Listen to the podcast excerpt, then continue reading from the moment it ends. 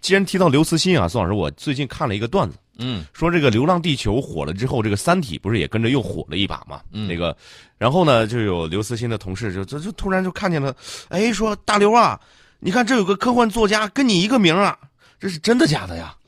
啊、这个情况呢，其实不是发生在《流浪地球》火，而是这个三体》三体》《三体》之前，不是这个《流浪地球》电影啊，啊这个时候他已经比较知名了。在之前啊，大刘一直坚持写科幻作品，呃，大概持续了一二十年的时间。嗯啊，大家要知道，没有随随便便的成功。之对前的时候一直是默默无闻，他同事不了解他写科幻，嗯这个很正常。我想问一下大家，我们的听众里面，呃，这个科幻世界每一期都买了有几个？好 像没有大家可以在我们这个微信公众号上是举一二手啊。科幻世界啊，科幻世界，他啊他的作品主要就在那儿。科幻世界是一个比较小众的一个而且就算买了，你看看也也不一定能记得住这个作者科幻世界。我有一个朋友，他每嗯一期都买，我每次去的时候都买《清明期》杂志。嗯啊，那《清明期》我有我是有一段时间啊，嗯长达几年时间，我每一期都必买，因为当时啊、这个大家也知道啊，随着这个环境不断在变化，不能玩某些喜欢的东西，我就去看。啊对看这个，当时我在轻武器里面的这个不能说造诣啊，嗯。轻武力里面啊、还是可以侃侃而谈的。这是，一就样是一比个如说我在上《听世界》第一期节目的时候，就是找了一个枪声的音效，宋老师一听就知道这是几毫米口径的，这个什么型号的。 这个也呃嗯也跟打游戏有关啊，那个很多游戏里面去模拟了真实的这种枪声。嗯呃，我回到这个话题，说这个刘慈欣，所以说呢，当时有很多他的同事嗯不了解刘慈欣写科幻小说，我觉得这个是很正常的，这个应该是真实的，没有问题。呃，刘慈欣 写这个科写科幻小说，然后投到科幻世界里面去，看的人不多，嗯，这是有的。而且那个我们经常说啊，板凳要坐十年冷，是吧？坐冷板凳啊，这个能够耐得心把这个东西给写出来，对我觉得是很了不起的一件事情。其实呢，我们还有很多的这种科幻作家，不然的话，科幻世界这个杂志它也撑不起来啊。嗯，呃，这是一方面。另外呢，这个我们还是回到我们的主题，我们看科幻世界里面啊，包括看一些科幻故事，它经常会讲到我们超越光速，超越光速在太空中进行旅行。超光速时间会不会倒流？呃，这个我也不知道，因为嗯超光速、你也没试过，不是没试过。啊目前科学界还是怎么说呢，在自然规律面前，嗯我有们争还是论不可超越的。 嗯目前为止还是不可超越的。自然规律有一个底线，不可能我们想做什么就做什么。有朋友也提出了这个空间里面，我们进行那种空间跃迁嗯啊，从一个空间到另外一个空间，也许利用虫洞里，也许利用其他的方式，我们噌一下就跑到几十亿光年之外。对，啊，所以说这个全世界最快的其实就是幻想啊嗯，这个速度是很快的。我你现在说到在就宇宙到的边缘。嗯嗯，这个，但是大家要注意，你嗯作为硬科幻来说，硬核科幻，你得让人觉得这就是真的。呃，我们有我们是以自然规律作为底线的，这个东西嗯真不了。就是对说，无论是超光速以及空间跃迁什么的，目前无论是在理论上还是实验之中，没有一个被科学界普遍认可的对超光速的这种可能性的证明。空间跃迁就不要提了，嗯更不可能了。呃，很可能，大刘自己说的啊，啊，现在是公元多少年？公元两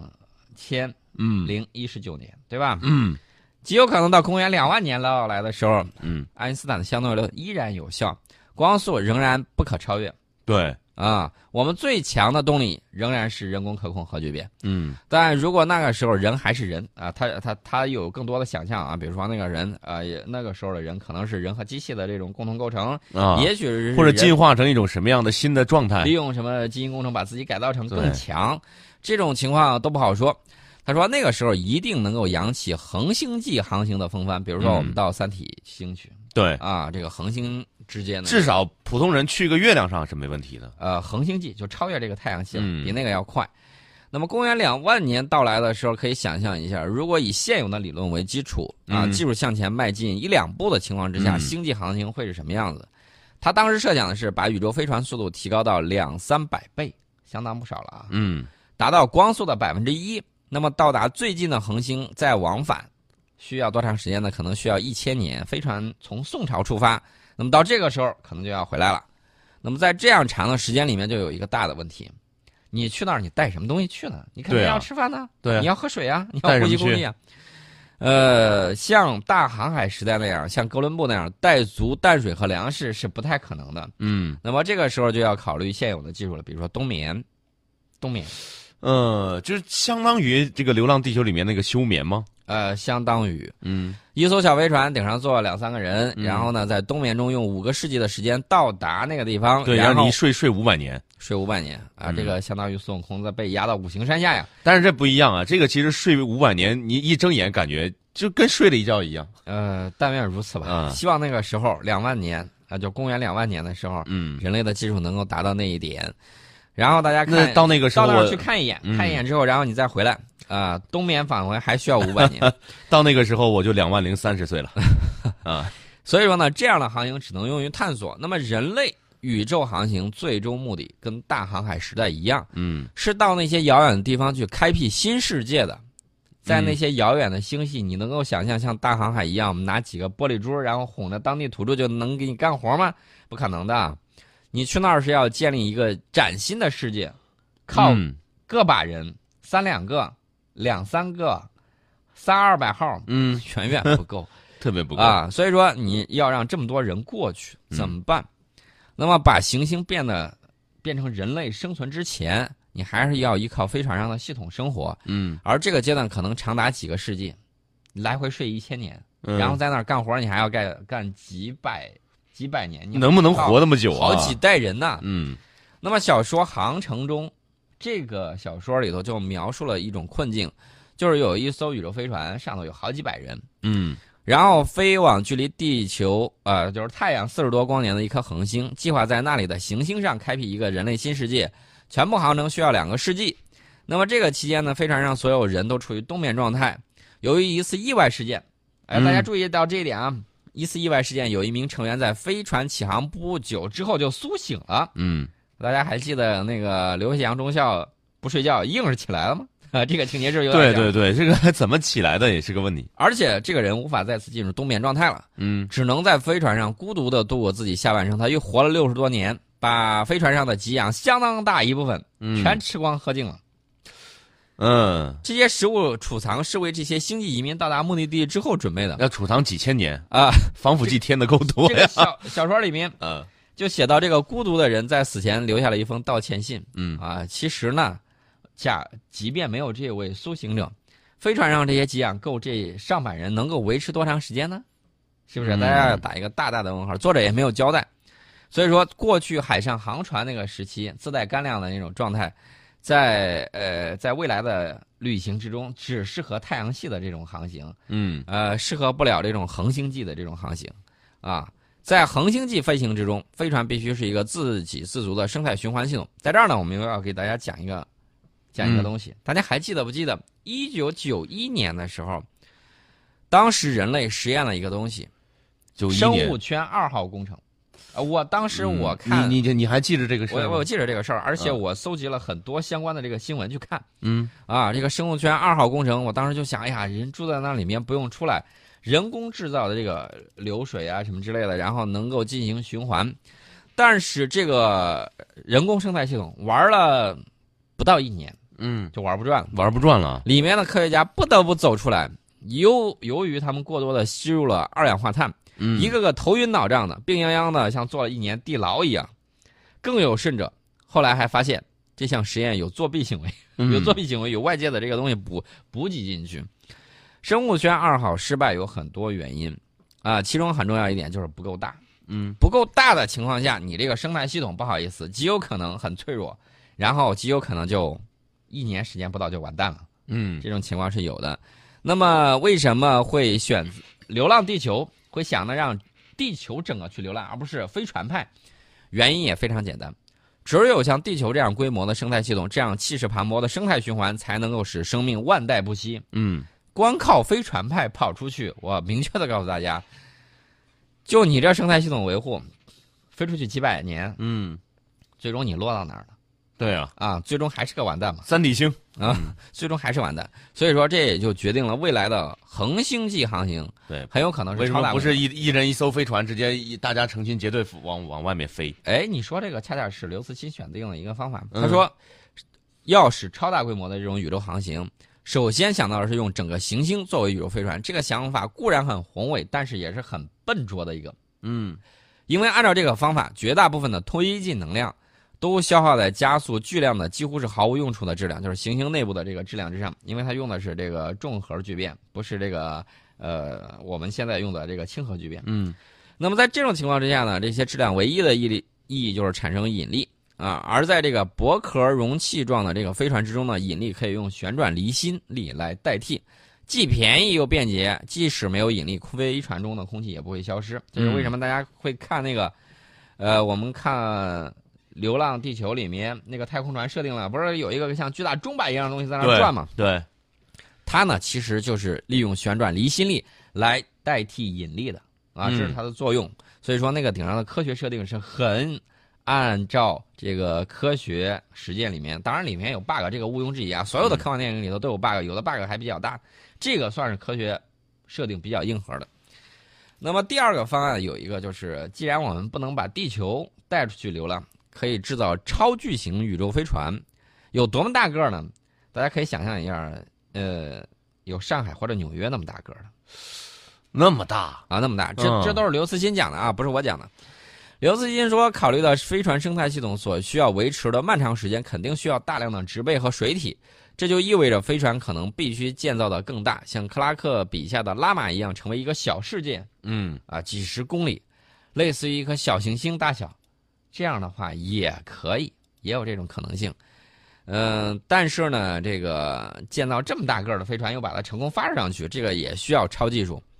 呃，其实呢，大家要注意一点，一个核桃很结实啊，对但是你把它直径放大到十万倍，即便把壳儿的这个厚度也按比例放大，它也是难以在地球重力下保持完整的啊。嗯，科学上它是做不到的。对，啊，这样这也是一个情况。呃，那么怎么想办法呢？还有一种办法就是像搭积木一样，像乐高积木一样，嗯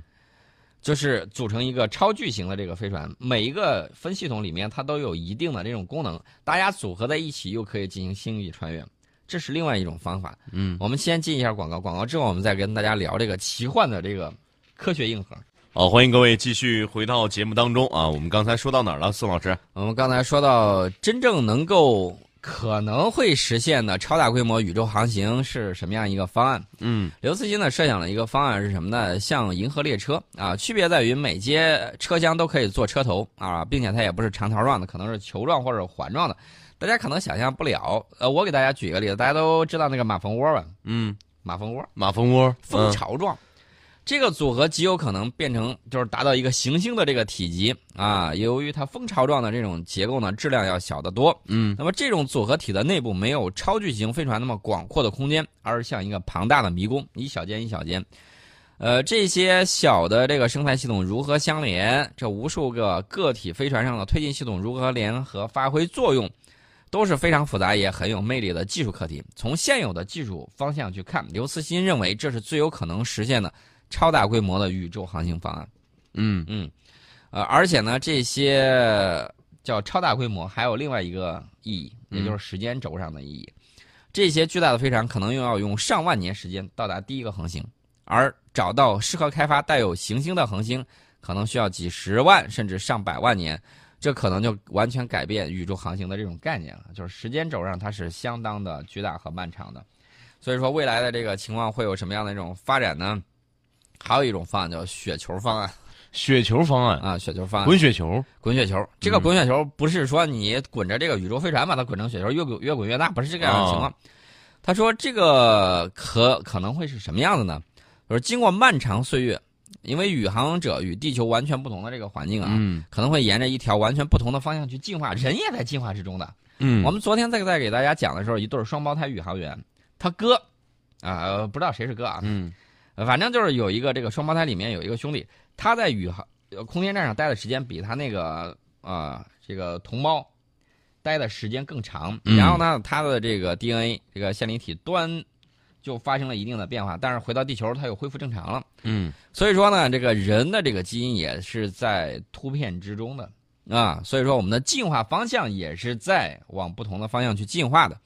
那么与一些科幻小说里面描写的不一样，地球也不可能被完全遗忘。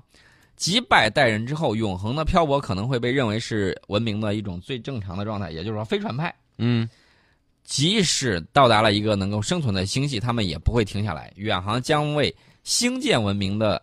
最终目标、嗯终极目标。每到达一个世界，就会利用那里的资源对船队进行修补啊和扩建。最后呢，这支船队可能会达到令人想象的规模啊！这个就是滚雪球。嗯，啊，这种是这个第四个方案雪球方案。以上三个方案都要消耗出发的世界里面的巨量资源。对于那些一去不回的孩子，地球是否愿意付出那么多，还是一个疑问。嗯，当然，可以先造建造一艘中等规模的飞船，使它其中的生态系统可以维持到达第一个比较近的恒星，然后用那个星系的资源呢，对船队进行补充和扩建。这个宇宙雪球呢，就这么一站一站的滚下去，最终形成一个巨大的航行世界。这些呢，太科幻了。嗯啊，这另外我想这个说一点，你到那个恒星去，你就保证在那儿能够逮到足够的补给吗？对啊，我给大家举一个例子，假如说去的时候，去的时候没嗯问题，等到那儿的时候，我们知道光速它过来的这个图像，嗯，可能你到那儿的时候，它就不是你看到的那个状态了是啊，啊。也许这个行星老了，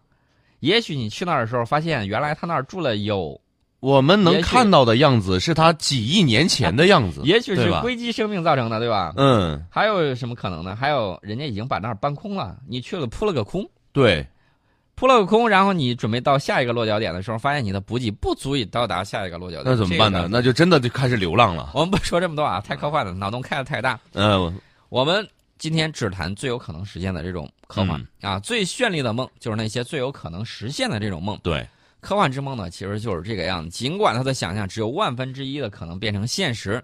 但是比魔幻的万分之零来的还是无穷大的是只要有一点点可能供我们想象。啊。根据现代物理学以及生物学的推测，我们人类在宇宙中出现的几率只有几亿分之一，但是我们还是出现了啊。其实呢，每个人出生也是这个样子，嗯对几亿分之一的可能性。而且呢，我们把许多看似缥缈的梦幻变成了现实。嗯，呃，所以说呢，以后啊，以后、我们还会嗯对有更多的这种发展以后宋老师去哪儿旅游啊？休假？哎呀，这次准备去趟火星，啊。明年去月球。所以我跟大家说啊，这个生活其实原本没有什么意义，它所有的意义都是我们人类文明赋予它的。